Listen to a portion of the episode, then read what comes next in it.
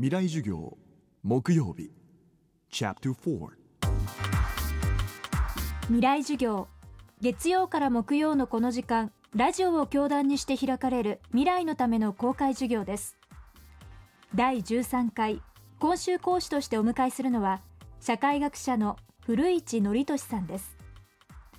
古市さんは東京大学大学院総合文化研究科博士課程に在籍の26歳。若者とコミュニティについて研究を進める一方有限会社ゼントでマーケティングや IT 戦略立案などに携わっています。今週は古市さんに日本の若者の今と未来について伺います。未来授業木曜日4時間目。テーマは若者とナショナリズムです。僕ちょうど去年のワールドカップサッカーとか全く見ないんですけど、まあ、ものすごい盛り上がりでさすがにこれがまあワールドカップかこれがなんかナショナリズムかってびっくりしたんですけどただまあその試合が負けた日本の負けが決まった試合の日にそのお疲れって言ってハイタッチして別れていったんですね。ああ初戦なんかこの程度だったのかなってものはものすごい面白くて確かにそのナショナリズムとか日本ってものって普通に日本に暮らしてるとなかなか立ち現れないと思うんですね。なぜならもうほとんどのインフラはもう揃ってしまっていてしかもあの他の国のものもどんどん情報も入ってくるものも溢れてるという中でなかなか日本とか日本以外っていうその差を意識する機会ってなかなかないと思うんですね、まあ、その貴重な機会がまあワールドカップだと思うんですけれどもそのワールドカップにしても別にそのワールドカップが始まって終わったら別にみんな爽やかにお疲れって言って別れていく。所詮その程度のものだと思うんですね。だから多分若者にとって国家ってものも多分その程度であって確かにその日本が好きですかって聞くともちろん好きって答えるし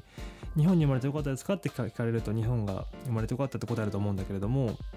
だからそれはそのキティちゃん好きとかそのそれとあんまりレベルが変わらないと思うんですね。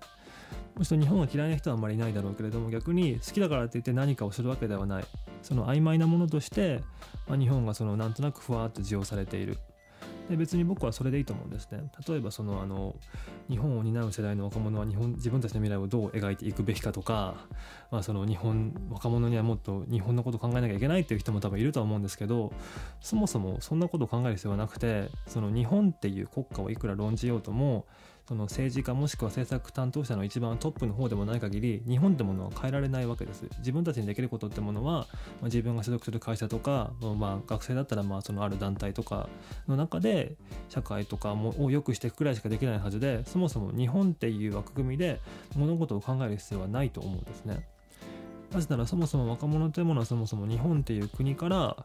いいように排除されてると思うんですね。例えばその大企業の制裁にもなかなかなれない。そのあの意思決定機関にもなかなか入れないつまりその日本にいいように使われている存在なのでそもそも日本の正社員ではない人たちと表現することもできると思うんですけれども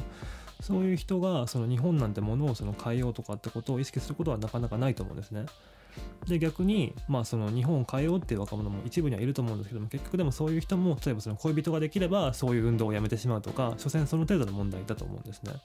だから日本とまあ恋人比べたら多分恋人の方が上だろうし所詮その程度のものかなと,、えっと多くの人にとって日本というものは所詮その程度のものかなと思っています。古市さんは著書絶望の国の幸福な若者たちの中でも現代の若者の生態とその背景を鋭く考察しています。そしてこの番組は来週から放送時間が7時55分からになります。